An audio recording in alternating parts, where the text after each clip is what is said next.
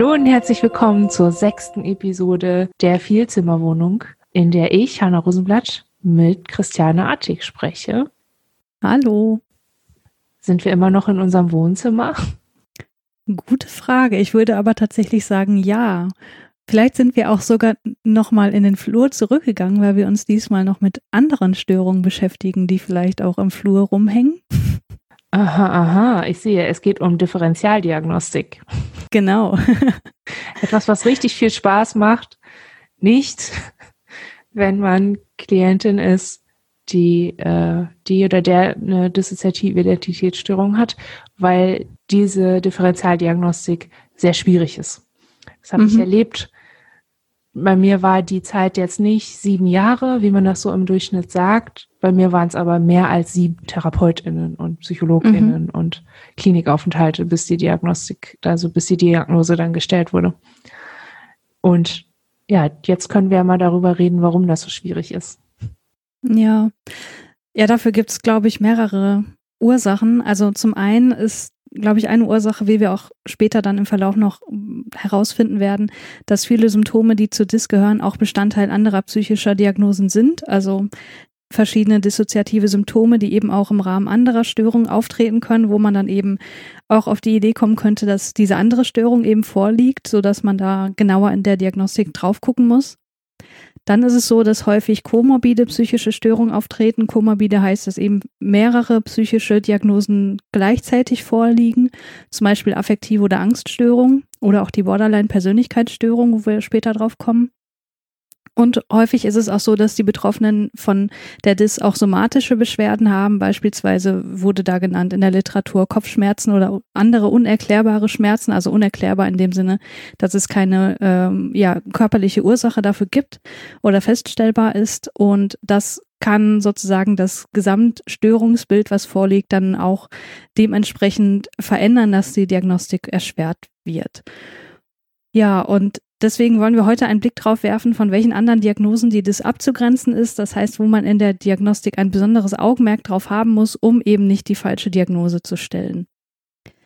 Falsche Diagnose, das kann zwei verschiedene Dinge bedeuten. Äh, man unterscheidet zwischen falsch positiv und falsch negativ. Falsch positiv bedeutet, dass eine Diagnose fälschlicherweise gestellt wird, obwohl sie nicht vorliegt. Also beispielsweise jemand kommt zum Therapeuten und es wird äh, festgestellt, dass derjenige eine Dis hat, aber das ist gar nicht der Fall. Und falsch negativ wäre, dass eine Diagnose fälschlicherweise nicht gestellt wird, obwohl sie vorliegt. Also beispielsweise eine Person geht wieder zum Therapeuten und es wird festgestellt, diese Person hat eine Dis, aber eigentlich ist das gar nicht der Fall, sondern es liegt irgendein anderes Störungsbild vor. Mhm, mhm. Wie kommt es denn, dass so eine falsche Diagnose gestellt wird? Also ich stelle mir immer vor, dass so Therapeuten sind die mit den dicken Büchern in ihren Regalen, die brauchen doch nur abhaken. Was kann denn ja. da schon schief gehen? Ja. Ja, ich glaube, das kann unterschiedliche Ursachen haben. Also vielleicht so grundlegend, um das nochmal ähm, ja hier ganz, ganz basal zu sagen, ist, dass Menschen einfach relativ diffuse Wesen sind. Das merken wir in der psychologischen Forschung immer wieder. Also Menschen sind nicht so einfach zu vermessen, wie das jetzt beispielsweise ein Bottich voller Wasser ist, wo man keine Ahnung, die Tiefe oder die Dichte der Flüssigkeit ganz einfach bestimmen kann und dann hat das halt einen Wert, sondern äh, Menschen ja, unterscheiden sich je nach Situation, haben super viele interindividuelle Unterschiede. Insofern ist das prinzipiell schon mal schwieriger. Ähm, nicht nur der Patient oder der Klient, der kommt, ist insofern ein individuelles Wesen und nicht in eine, also nicht immer in eine Schublade zu packen, sondern der Therapeut, die Therapeutin natürlich genauso. Ähm, die Person kommt natürlich auch mit ihren individuellen Erfahrungen ähm, in die Diagnostik mit rein. Das heißt, ähm, je nachdem, ob das jemand ist, der vielleicht gerade erst die ähm, Approbation bekommen hat oder jemand ist, der zehn Jahre, 20 Jahre, 30 Jahre schon Therapie macht und da vielleicht sich auch spezialisiert hat auf ein Störungsbild oder verschiedene wenige Störungsbilder, da kommen natürlich ganz andere Mindsets mit in die Diagnostik mit rein. Ähm, dann ist es auch so, dass unterschiedliche Testverfahren für verschiedene Störungen vorliegen, auch unterschiedliche Interviewverfahren, die sich auch hinsichtlich der Validität unterscheiden können. Und wir unterscheiden da auch noch zwischen der Sensitivität und der Spezifität eines Tests. Sensitivität heißt, ähm, also das ist ein Merkmal dafür, wie gut der Test darin ist, den Anteil der tatsächlich positiven zu äh, festzustellen. Also wie gut können Personen, die wirklich diese Störung haben, auch als solche diagnostiziert werden und Spezifität ist genau das andere, nämlich der Anteil der tatsächlich negativen, wie gut der gemessen werden kann, also wie gut kann ein Test jemanden von einer Diagnose auch ausschließen. Und das sind alles so verschiedene Faktoren, die, glaube ich, in der Differentialdiagnostik ähm, eine besondere Rolle spielen und die das Ganze eben so schwierig machen und zu diesen falschen Diagnosen führen können. Das heißt, man überlegt sich auf jeden Fall gut, auch welchen Test man anwendet, ne? Idealerweise schon. ja.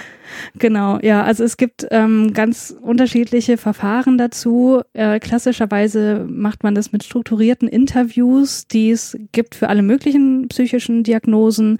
Es gibt aber auch jetzt für die DIS speziell äh, Interviews und Fragebögen, also beispielsweise der FDS, der Fragebogen zu dissoziativen Symptomen oder das strukturierte klinische Interview, was es eben auch spezifisch für dissoziative Störungen gibt, oder den Multidimensional Inventory of Dissociation. Also da gibt es verschiedene Testverfahren, die da angewendet werden können, die auch unterschiedlich zeitintensiv sind und dementsprechend auch in unterschiedlichen Situationen ähm, Anwendung finden.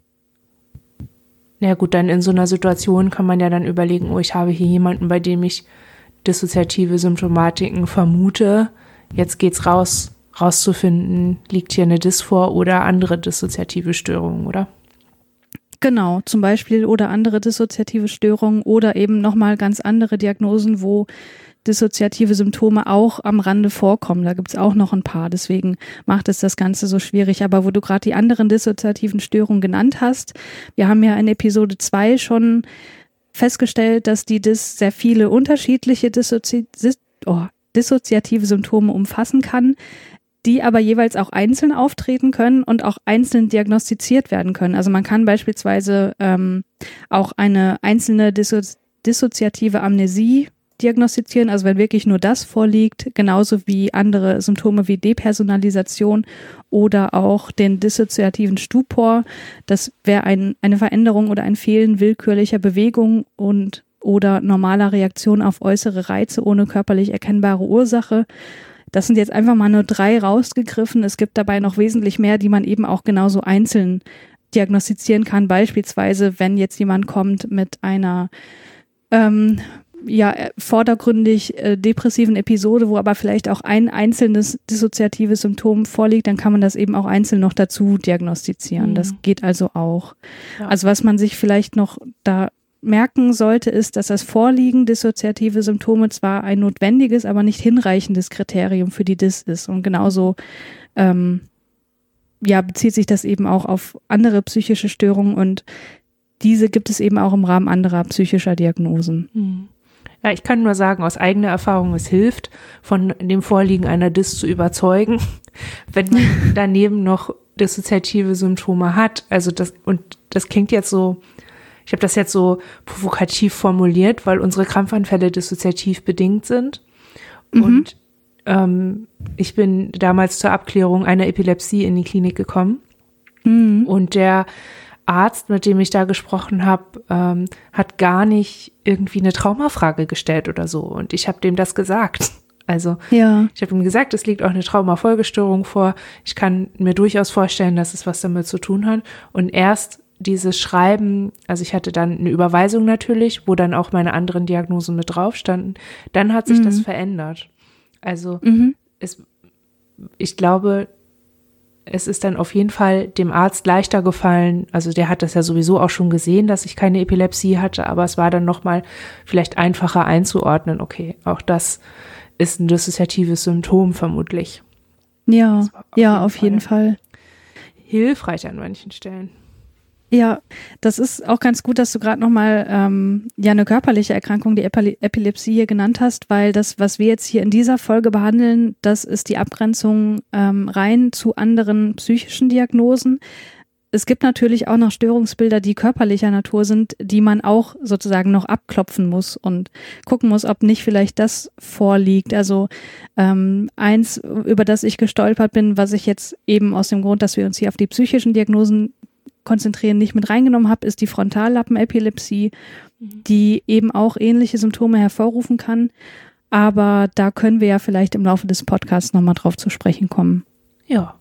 Lass uns doch erstmal zu den Basics kommen. Die mhm. posttraumatische Belastungsstörung ist vermutlich auch was, was bei der Differentialdiagnostik wichtig ist, als Einzeldiagnose. Auf jeden Fall. Also nochmal ganz kurz zur ähm, Diagnose an sich. PTBS, äh, typische Merkmale sind da das wiederholte Erleben des Traumas in sich aufdrängenden Erinnerungen oder in Träumen ähm, begleitet auch oft mit einem andauernden Gefühl von Betäubtsein und Affektverflachung, einer Teilnahmslosigkeit gegenüber anderen Menschen und der Umgebung, Vermeidung von Aktivitäten und Situationen, die Erinnerung an das Trauma wachrufen können.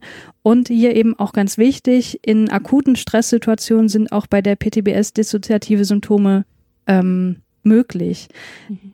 Und da haben wir eben genauso diese Überlappung, die die Diagnostik so schwierig macht. Wir haben ja auch in der Folge drei schon dargestellt, dass es auch eine konzeptuelle Nähe gibt zwischen der PTBS und der DIS, mhm. als wir das Modell der strukturellen Dissoziation, Dissoziation erklärt haben. Ja. Okay, also da geht es um Affektverflachung, aber es gibt ja auch noch so bipolare affektive Störungen, mhm. wo es so ein bisschen auf und ab geht oder weiß ich nicht, laut, leise zwischen ja. zwei Polen hin und her bewegen, spielt das eine Rolle? Genau, das kann auch eine Rolle spielen. Die bipolare affektive Störung ist eine Störung des Affekts, die durch manische und depressive Stimmungsschwankungen charakterisiert ist. Manie ist dann eben der positive Pol, also ein übersteigertes Hochgefühl, Überaktivität, Euphorie, aber auch ähm, so eine Gereiztheit kann dabei auftreten. Und im Gegensatz dazu die depressive Episode, die gekennzeichnet ist durch eine gedrückte Stimmung, Antriebslosigkeit, Traurigkeit, teilweise auch Suizidgedanken. Und diese starken Stimmungsschwankungen, also dieses, ähm, ja, ganz plakativ gesagt, Wechselbad der Gefühle kann eben auch wenn man vielleicht noch nicht so die Erfahrung hat in der Diagnostik oder eben auch möglicherweise die falschen Instrumente anwendet, mit einer Dyssymptomatik verwechselt werden. Ich muss da immer dran denken. Ich weiß nicht, ob du den Film kennst. Wir sollten ihn auf jeden Fall im Rahmen dieses Podcasts noch gucken. Ähm, ja. Sybil mit Sally Field. Habe ich Kennst noch nicht gesehen. Oh Gott, ich musste, den, ich musste aufhören, den zu gucken, weil ich weil das so ein, also die Darstellung der Figur ist so überzogen und so krass. Mhm. Also Sally Field hat ja sowieso immer so Rollen, wo sie ein bisschen sehr krass, so sehr, ich habe sie neulich auch in äh, Magnolien aus Stahl gesehen bei Netflix. Das, da hat sie auch so eine Szene, wo man irgendwie denkt, holla, ähm, hallo. es ist einfach sehr, sehr drüber für einen Moment, auch irgendwie fast ja. unpassend drüber, ne? Und sie spielt mhm. eben die, die Sybil in dem Film und ähm, wenn so eine Person, ich meine, Sibel war sowieso auch nicht so viele wie, wie ich jetzt, aber oder angeblich ist ja auch nochmal, also wir müssen auf jeden Fall eine Folge über dieses, über diese Person ja, und das Buch und den Film machen, auf jeden Fall. Aber das ist einfach sehr drüber. Es ist einfach mhm. sehr, also da kann ich diese Verwechslung schon verstehen, aber auch das, was du gerade aufgezeigt also aufgezählt hast, so übersteigertes Hochgefühl oder gedrückte Stimmung, das sind ja krasse Gegensätze. Mhm. Und das ist immer eine Angst, die ich habe, so wahrgenommen zu werden. Nur weil da ein mhm. anderes Innen ist oder weil ich in, in dem Flashback oder aus dem Flashback heraus reagiere, aber gar nicht mhm. mit einem Persönlichkeitswechsel oder so. Also ja. da, da merke ich dann schon immer, okay, ähm, so eine Differentialdiagnostik wird ja nicht nur gemacht, um eine richtige Diagnose zu stellen, sondern auch um der Realität des Patienten oder der Patientin gerecht zu werden und mm. ihr angemessen zu helfen. Genau. Und das muss ja aber bedeuten, dass irgendwann mal Menschen, die viele sind, für bipolar gehalten wurden und andersrum. Ja. Und ja, da habe ich dann schon, also da an der Stelle merke ich dann auch, okay, ja, es ist tatsächlich diffus. Es scheint tatsächlich diffus zu sein, ähm, sich mit Menschen auseinanderzusetzen. Und jetzt frage ich mich aber natürlich, wie ist das bei Borderline-Persönlichkeitsstörungen? Also mm, wie ja. grenzt man das davon ab? Weil das ja auch so im Mainstream zumindest als so, ja, die sind voll unberechenbar und voll launisch oder so. Dies, also mhm. so. Wie ist das denn da? Also bei der, also die Borderline-Persönlichkeitsstörung würde ich hier auch noch mal ein bisschen in besonderer Weise hervorheben, weil es da nicht nur starke, ja, symptomatische Überlappung gibt, sondern auch eine extrem hohe Komorbidität, was zusammen auch dazu führt, dass es da laufende Forschung gibt, ob es sich bei der Borderline-Persönlichkeitsstörung nicht auch um eine Traumafolgestörung handelt. Deswegen gehe ich da jetzt ähm, noch ein bisschen genauer drauf ein. Also vielleicht erst noch mal ganz kurz, was ist Borderline eigentlich? Das ist eine Persönlichkeitsstörung. Ähm, das heißt, Persönlichkeitsstörungen ähm, tauchen sozusagen nicht irgendwann im Laufe des Lebens mal auf, sondern die manifestieren sich meistens in der frühen Jugend oder im, äh, im frühen Erwachsenenalter. Und die ist gekennzeichnet durch Impulsivität, also impulsives Verhalten in verschiedenen Bereichen. Das kann ähm, gewalttätiges Verhalten sein, das kann ähm, sexuell impulsives Verhalten sein, das kann Spielen sein, alles Mögliche. Aber eben auch durch die Instabilität von Emotionen und Stimmungen. Das ist, glaube ich, das, was du gerade schon so ein bisschen angesprochen hast. Und ähm, wichtig ist, wenn man die Borderline-Störung betrachtet, dass dissoziati dissoziative Symptome in akuten Stresssituationen auch bei der Borderline-Persönlichkeitsstörung auftreten können. Mhm. Das ist sogar tatsächlich als Diagnosekriterium enthalten. Ähm, das sind zum Beispiel so Phänomene wie Derealisation oder Depersonalisation, die wir auch schon besprochen hatten. Und was zusätzlich noch hinzukommt, ist, dass ein weiteres Diagnosekriterium der Borderline-Persönlichkeitsstörung eine Identitätsstörung ist. Und darunter versteht man im Rahmen dieser Störung eine ausgeprägte Instabilität des Selbstbildes oder des Gefühls für sich selbst. Das äußert sich beispielsweise in so Situationen, wo sich die eigenen Zielsetzungen plötzlich ändern oder ähm, dass sich das eigene Selbstbild, also die, die Art, wie ich mich selbst sehe, die, die Gefühle, die ich mir selbst gegenüber hege, dass die sich plötzlich ändern. Und damit einhergehen auch Stimmungsschwankungen, die genauso wie bei der bipolaren Störung eben auch mit der DIS verwechselt werden können. Ähm, ganz kurzer Hinweis noch, wer sich mehr für die Borderline-Persönlichkeitsstörung interessiert, ich habe da jetzt kürzlich erst eine äh, Folge, eine Podcast-Folge zu aufgenommen im Rahmen des Brainflix-Podcasts. Der kann der oder diejenige, der sich dafür interessiert, gern mal in die Folge zum Film gegen die Wand ähm, sich das Ganze näher anhören. Mhm. Genau. Ja. Ich hatte ja gerade schon gesagt, dass es außerdem auch eine große Komorbidität zwischen der Borderline und der DIS gibt es gibt da mehrere US-amerikanische Studien aus den 80er Jahren, die gezeigt haben, und das finde ich wirklich bemerkenswert hoch, dass 50 bis 70 Prozent der DIS-Patienten eine komorbide Borderline-Störung als Diagnose hatten.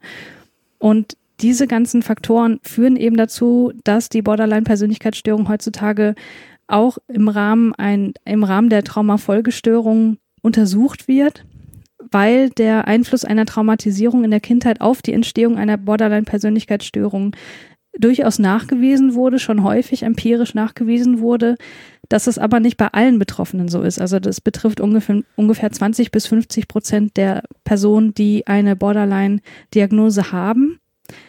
Und da ist jetzt sozusagen die Forschung an dem Punkt, dass überlegt wird, naja, gibt es bei der Borderline-Persönlichkeitsstörung vielleicht einfach zwei verschiedene Patientengruppen, nämlich einmal mit und einmal ohne Traumagenese, die sich eben auch im, in der ähm, in der Gestaltung der Symptome, die jeweils damit zusammenhängen, unterscheiden. Und deswegen ist jetzt gerade die Forschung, wobei die seit mittlerweile bestimmt 20 Jahren an dem Punkt ist, weil ich heute in einem Artikel von 2000 gelesen habe, dass das dort auch schon äh, sozusagen mhm. gerade in der Diskussion ist, ob die äh, Borderline-Persönlichkeitsstörung auch als Traumafolgestörung eingeordnet werden sollte und nicht als Persönlichkeitsstörung und es insofern da einen Paradigmenwechsel eventuell geben wird. Was sind denn die Unterschiede zwischen Leuten, die eine Borderline-Persönlichkeitsstörung haben ja, das ist eine gute Frage und ähm, das ja. also, wenn man jetzt unterscheiden möchte zwischen Borderline und der DIS,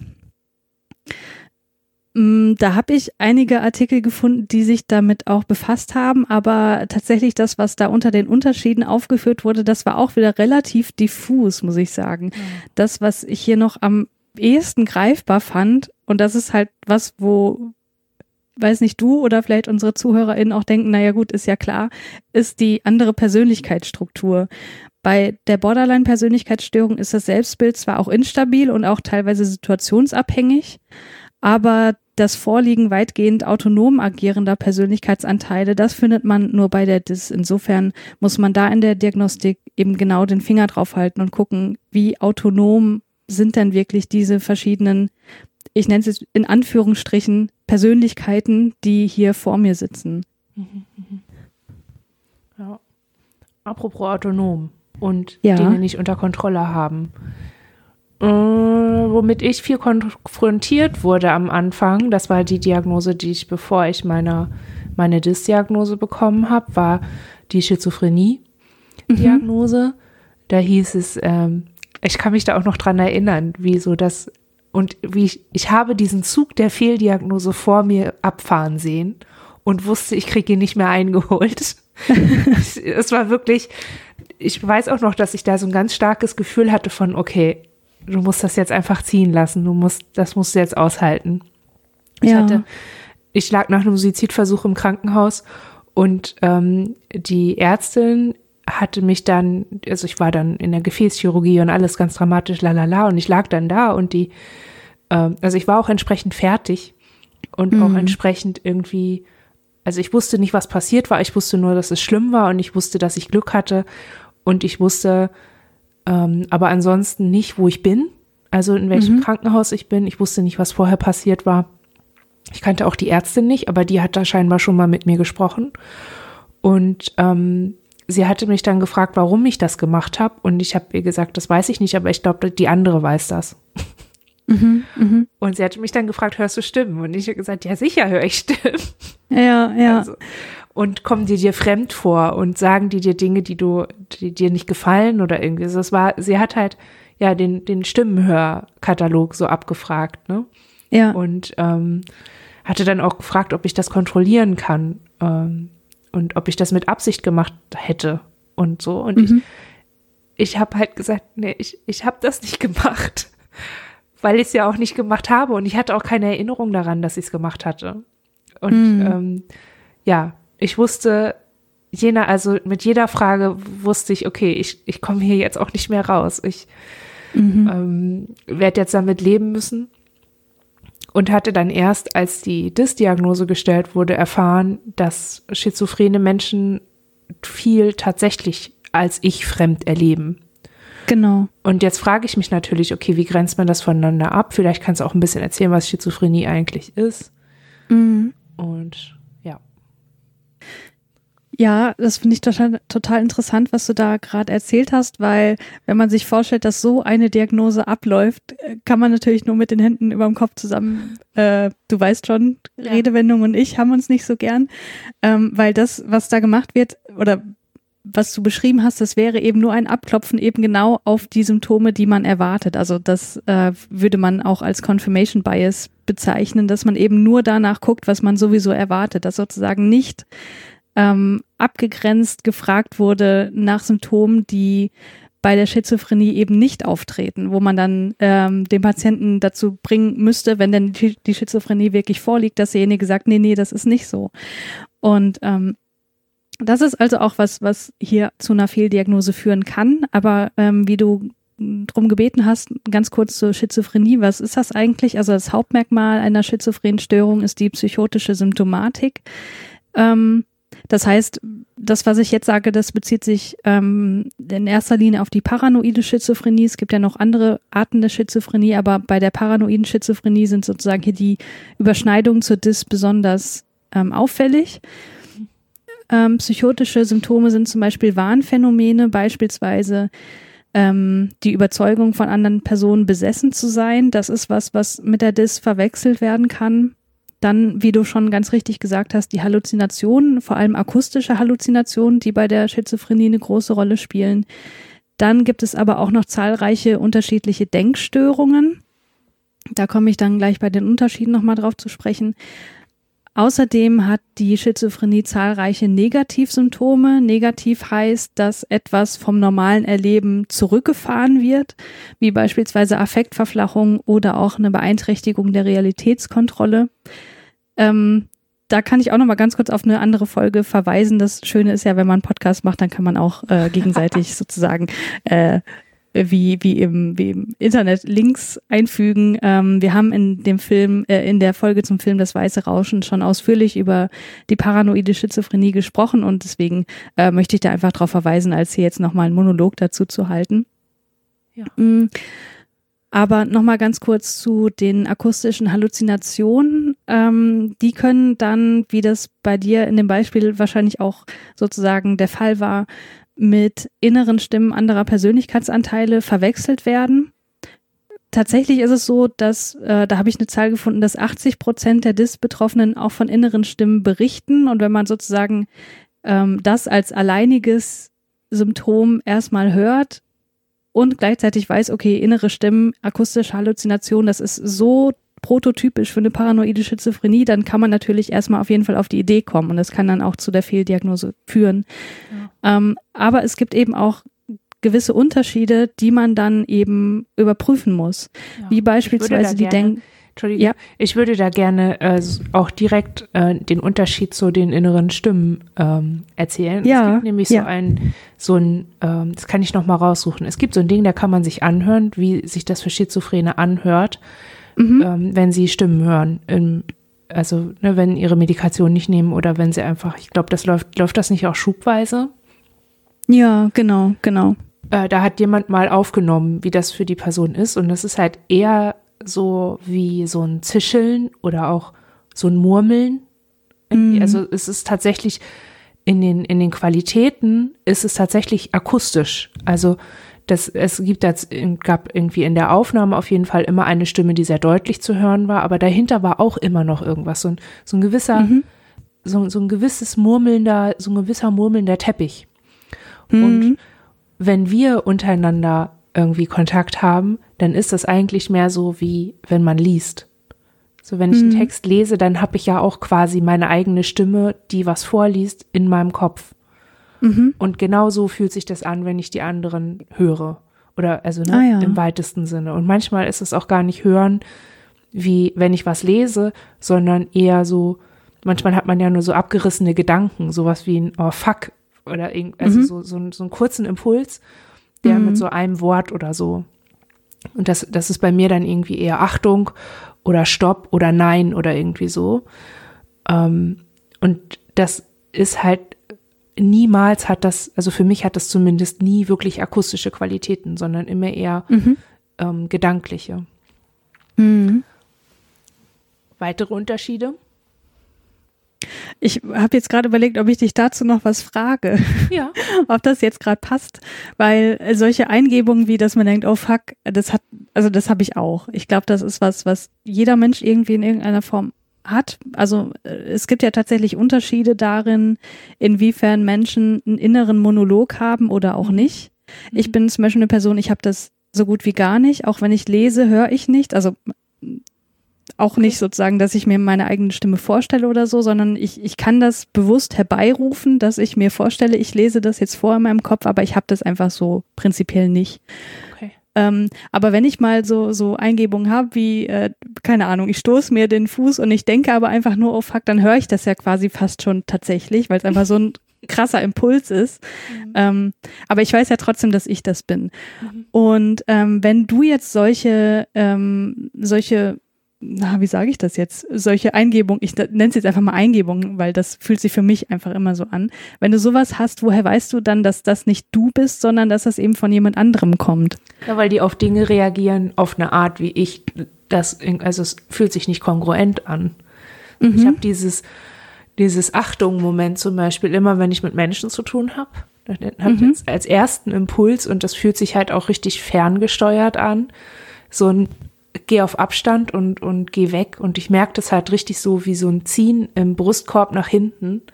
Mhm. Gleichzeitig stehe ich aber da und habe voll Lust, diese Person zu treffen und mit ja. ihr in Kontakt zu gehen. Oder okay.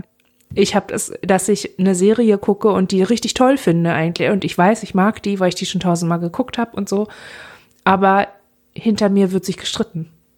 Also ja. So hinter meinem hinter meiner Begeisterung für diese Sendung zum Beispiel ist da so ein Streit. Oder okay, so, verstehe. So, so, ein Konflikt darüber, oh, wie sieht der denn aus? Was, wieso kann man so rumlaufen? Also ja, sowas. Ja. Und das führt dann, also da, das ist so ein bisschen das Problem, ähm, was wir in dieser, in der Zeit, als wir mit der Schizophrenie-Diagnose zu tun hatten, auch immer wieder das löst ja Leidensdruck aus, wenn man irgendwie ständig in seinem Kopf so einen Widerspruch hat So alles, was, mm. was man mag oder was einen interessiert oder was, wo, wo man das, ich hatte ständig, ich hatte oft das Gefühl, ey, ich habe doch eigentlich alles im Griff, ich habe doch alles über, ich kann alles überblicken und alles einschätzen. Und aber ständig ist in meinem Hinterkopf der Zweifel oder jemand, mm. der wirklich Panik schiebt oder jemand, der heult. Und dann habe ich wirklich so, ich weiß nicht, dann erlebe ich gerade die schönsten Dinge. Wir waren im Freizeitpark und hinter mir hat es die ganze Zeit geheult und so gewimmert. Mm. Und ich habe das irgendwie so wahrgenommen. Und das ist halt total, ähm, da kann ich irgendwie viele Menschen, die, die als schizophrene Personen das hören und auch wirklich hören, da kann ich auch diesen Grad der Verstörung total verstehen. Also mhm. auch dieses, ähm, du kannst ja nicht nicht hören. Man hört mhm. ja immer, das ist ja nicht abzuschalten. Und ja, meinen inneren Dialog kann ich eigentlich nur mit, also ne, diese Eingebung oder die Impulse der anderen kann ich auch nur mit Dissoziation wegmachen. Mhm. Also indem ich mich in Extremsituationen begebe. Und da, das finde ich ist irgendwie auch, da frage ich mich halt, okay, ähm, wir reden ja jetzt über die Unterschiede zwischen Menschen mit anderen psychischen Diagnosen als die der DIS, aber der Leidensdruck ergibt sich ja immer aus dieser Inkongruenz. Und ich frage mich da manchmal, inwieweit bestimmte Symptome, auch bei schizophrenen Menschen zum Beispiel, eigentlich total nachvollziehbar sind und gar nicht so wirklich mit der Schizophrenie zu tun haben, sondern eher ja eine Folge sind aus dem, was sie erleben. Ja. Es gibt ja auch genug schizophrene Menschen, die eine PTBS entwickeln aufgrund dessen, was sie durchlebt haben durch ihre Wahnvorstellungen. Richtig, ja. Also da, ja. Was für Unterschiede haben wir denn noch so hier?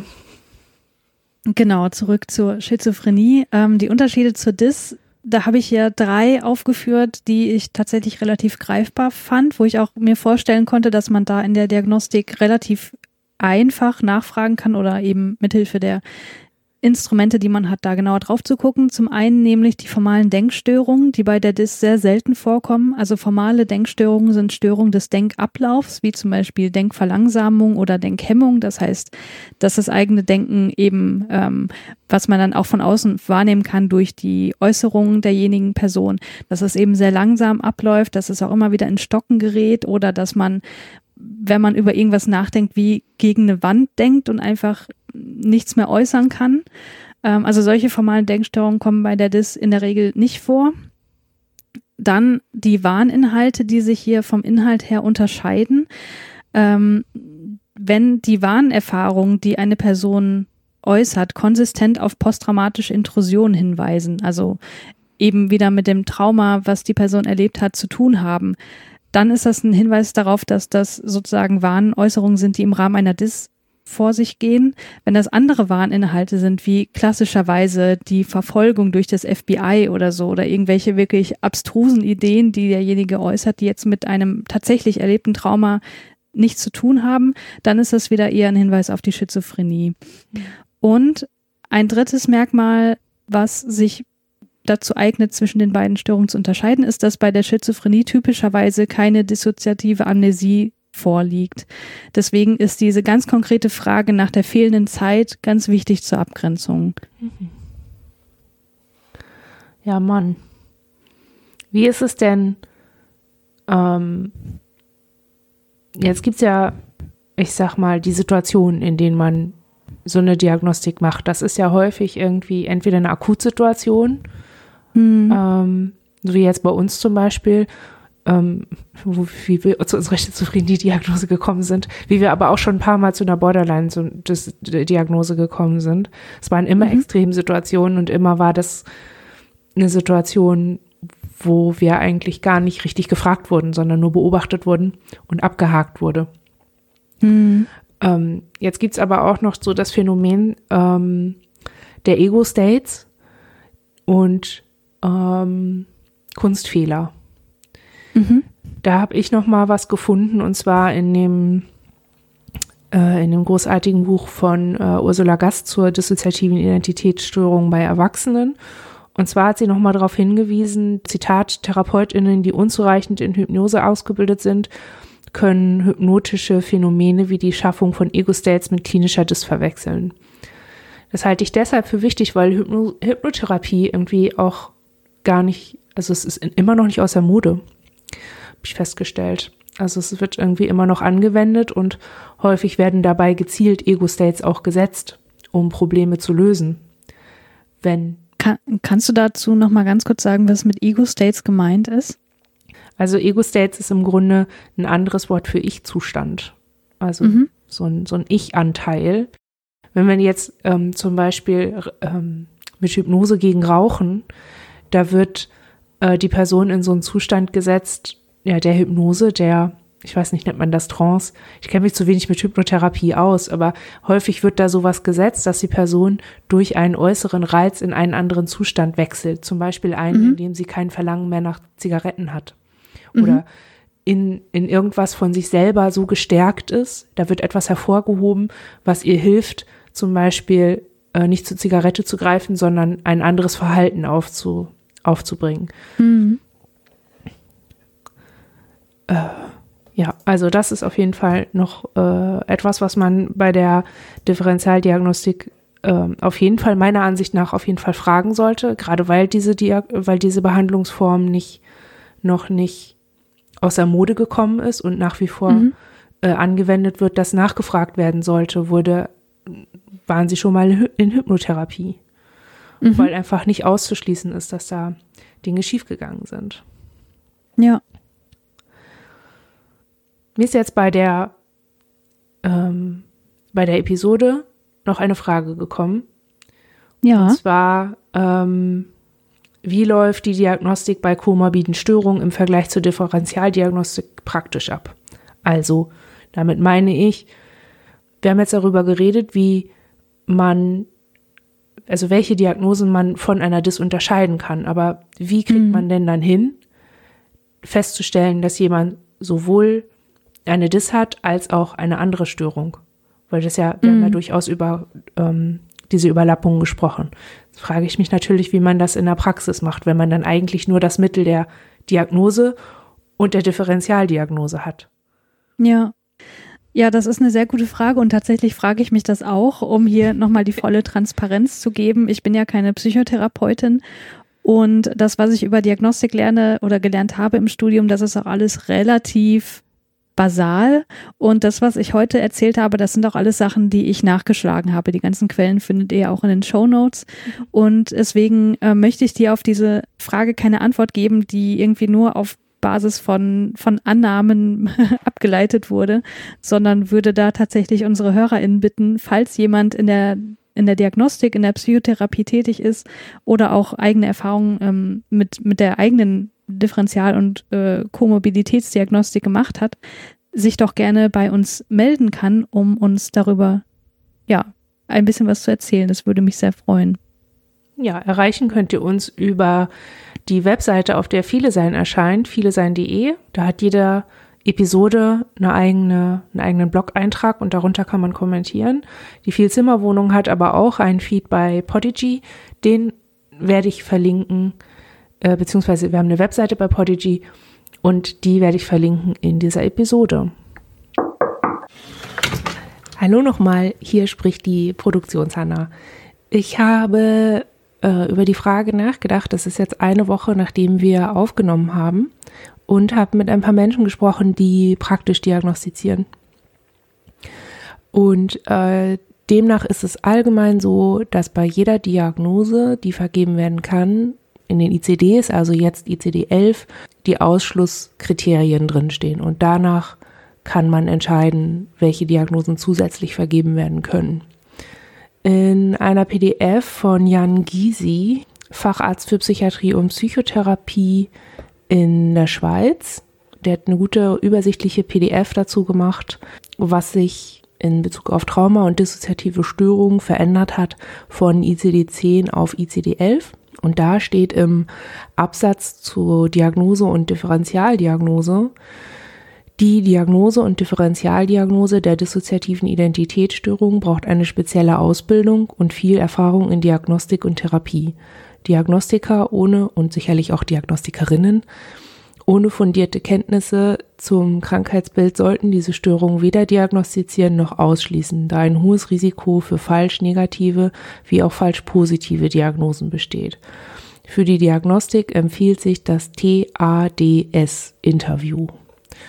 Da gibt es eine Fußnote für.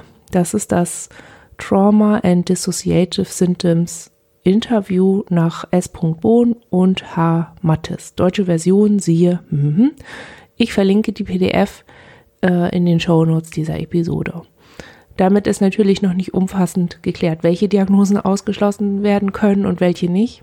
Aber auch im ICD-11 steht drin, dass die Symptome nicht durch andere Erkrankungen oder durch Substanzen oder Medikamente erklärt werden können. Damit ist noch nicht geklärt, wie Borderline-Persönlichkeitsstörungen oder die Borderline-Persönlichkeitsstruktur zusammen mit einer DIS gegeben werden kann, aber vermutlich ist das genau damit gemeint oder ist genau da von Bedeutung, dass man Erfahrungen hat, beziehungsweise ähm, gut angeleitet und kritisch reflektiert durch die Diagnostik einer Person geht, bei der man beide Diagnosen vergeben möchte. Und damit war es das auch wieder von mir. Sehr schön. Und hier nun äh, die Weiterleitung zu einem altbekannten Problem auf viele sein. Wir haben keinen Abschluss. Stimmt, ja. Wir sagen jetzt immer nur einfach Tschüss. Okay, dann sagen wir aber wenigstens noch, äh, dass wir uns auf die nächste Episode freuen. Ja. In der es um, lass mich nachschauen, um die Neurologie gehen soll. Wup, wup. Gehirne, Gehirne. Yay!